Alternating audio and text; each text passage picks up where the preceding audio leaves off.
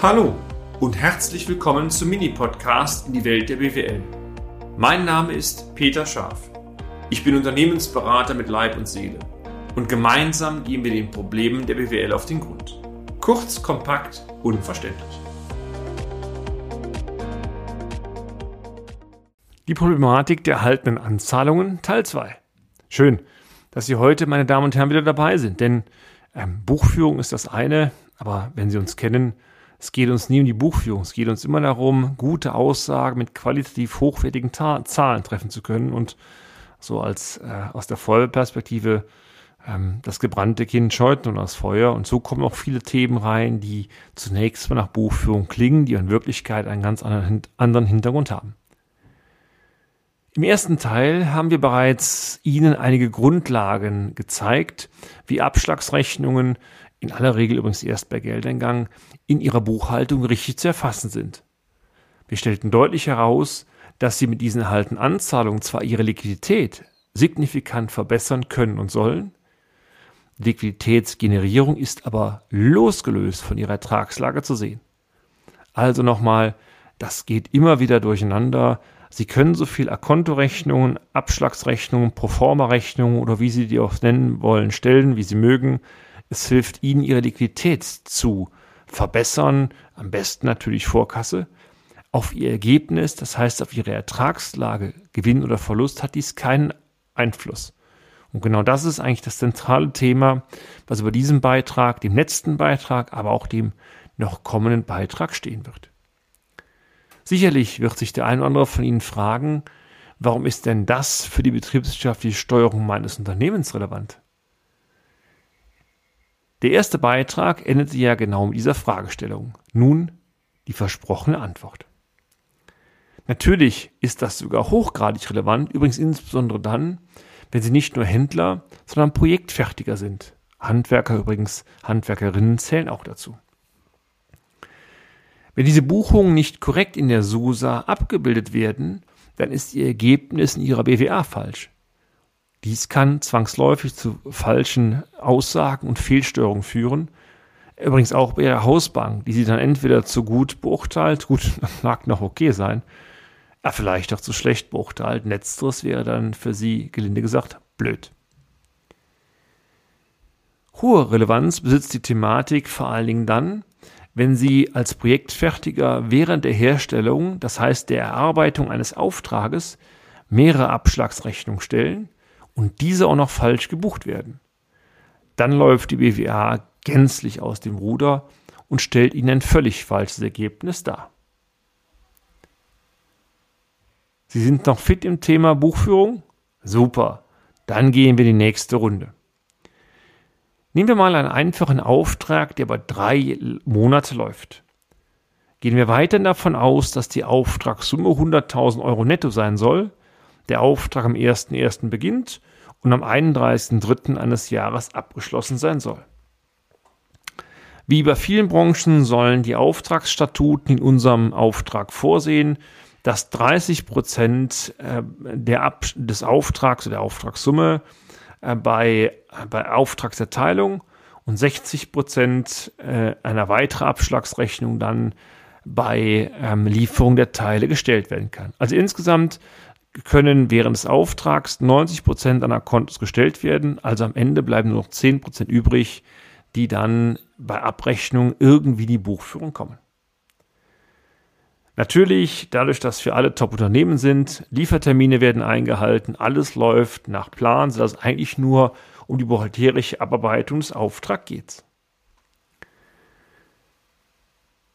Kommen wir zunächst mal zum Thema Umsatzsteuer bei den Abschlagszahlungen. Das ist ein Sonderfall. Übrigens hier, wie immer, wir sind BWLer, keine steuerrechtlichen Experten. Von daher das Ganze mit ihrer steuerlichen Begleitung nochmal abzustimmen, das schadet nicht. Im Gegenteil, das empfehlen wir Ihnen ausdrücklich. Gehen wir mal von einer Vereinfachung aus. Da es sich um Abschlagsrechnungen handelt, zumindest die erste und die zweite Rechnung, bietet das Umsatzsteuerrecht die Möglichkeit, die Umsatzsteuer auf diese Abschläge erst nach Geldeingang abzuführen. Sie wissen ja, bei normalen Rechnungen ist es so, dass die Umsatzsteuer bereits mit Rechnungsstellung am 10. des Folgemonats abgeführt werden muss. Übrigens, das gilt auch für Teilschlussrechnungen, um den Begriff mal direkt hinzuzuführen. Um diesen Liquiditätsvorteil bei Abschlagsrechnungen nutzen zu können, ist es in der einfachsten Version möglich, die gestellten Abschlagsrechnungen nicht in der externen Buchführung zu erfassen. Also wenn Sie so wollen, besteht eine Art Schattenbuchführung, sondern erst bei Geldeingang der Beträge wird ein Buchungssatz aufgelöst. Alternativ hierzu übrigens kann man auch über ein Verrechnungskonto gehen, aber das wollen wir hier zunächst mal ausklammern. Lass mal jetzt uns den Auftrag mal anschauen und auf die Monate Januar, Februar, März nacheinander, wenn Sie es wollen, in Scheibchen zerlegt darstellen. Gehen wir im Januar. Wir hatten gesagt, dass bei Vertragsabschluss 30 Prozent der Auftragssumme als Abschlag in Rechnung gestellt werden kann. Der Buchungssatz lautet jetzt, wenn wir mal davon ausgehen, dass Ihr Kunde auch die Abschlagsrechnung sehr zügig im Januar bezahlt, das nehmen wir jetzt mal an, per Bank anerhaltene Anzahlung an Umsatzsteuer.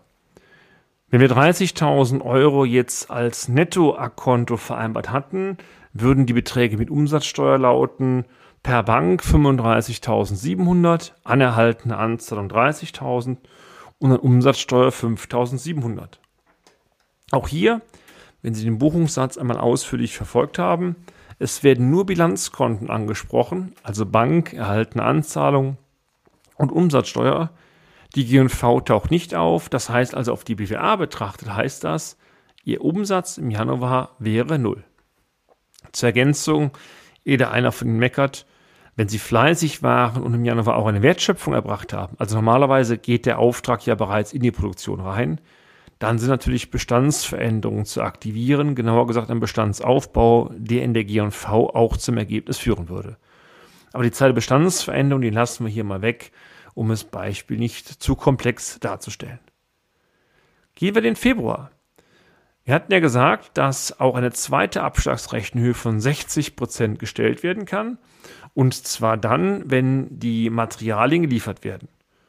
Unterstellen wir einmal, im Februar erfolgt die Lieferung der Materialien, alles wird sauber ähm, in Anführungszeichen abgeliefert beim Kunden.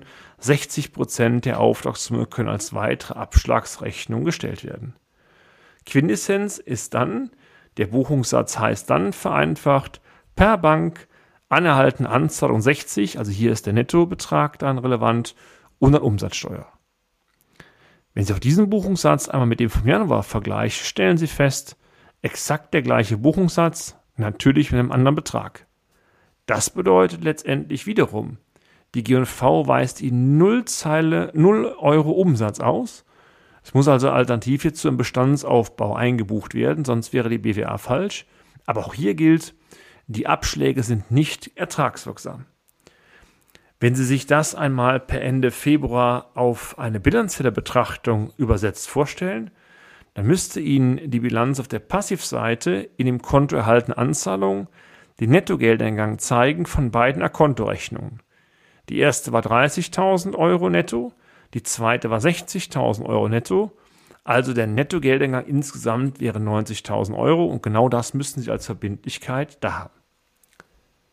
Kommen wir in die letzte Runde, den März. Sie sind fertig, super. Sie haben den Auftrag komplett abgearbeitet, erstklassig. Was können Sie jetzt tun? Natürlich. Sie können vertragliche Schlussrechnungen äh, faktorieren, so wie es natürlich damals mit Ihrem Auftraggeber auch vereinbart worden ist.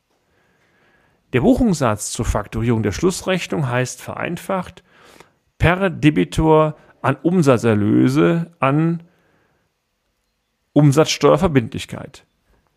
Wenn Sie das auf die GNV übertragen, sehen Sie jetzt in der Zeile, in Zeile Umsatzerlöse erstmals einen Betrag von 100.000 Euro. Das heißt, die BWA haut jetzt umsatzmäßig durch die Decke mit 100.000 Euro Ertrag. Ist das wirklich ein Ertrag? Nein, ist es nicht, denn es ist ja nur die Abrechnung des Auftrags gewesen. Sie müssen also nun im März auch die Wertschöpfung als Bestandsabbau wieder korrigieren die sie in den Monaten Januar und Februar vorher als Bestandsaufbau eingebucht haben. Im Bilanzbild wären ja jetzt, wenn wir es so lassen, noch einmal die kompletten erhaltenen Anzahlen erhalten und die müssen wir selbstverständlich wieder dann gegen Debitor korrigieren, weil wir sonst natürlich einen völlig falschen Ausweis auf der Aktivseite hätten. Das werden wir tun und uns dem Thema Abschläge noch einmal im dritten Baustein widmen, nämlich dann, wenn wir eine gesaldierte Betrachtung dieser Thematik der Akontos vornehmen. Bleiben Sie also dabei. Im dritten Baustein zu dem Thema Abschläge erhalten Sie zudem noch wertvolle Tipps zum Thema, wie kann ich vorgehen, um Fehler in der Buchführung und damit in der Qualität Ihres Zahlenmaterials unbedingt vermeiden. Und damit sind wir auch schon am Ende des heutigen Podcasts. Haben wir Ihr Interesse geweckt? Fein. Dann besuchen Sie uns doch einmal auf unserer Homepage unter www.scharf-office.de und schalten Sie auch beim nächsten Mal wieder ein auf eine kleine Reise in die Welt der BWL. Ihr Peter Scharf.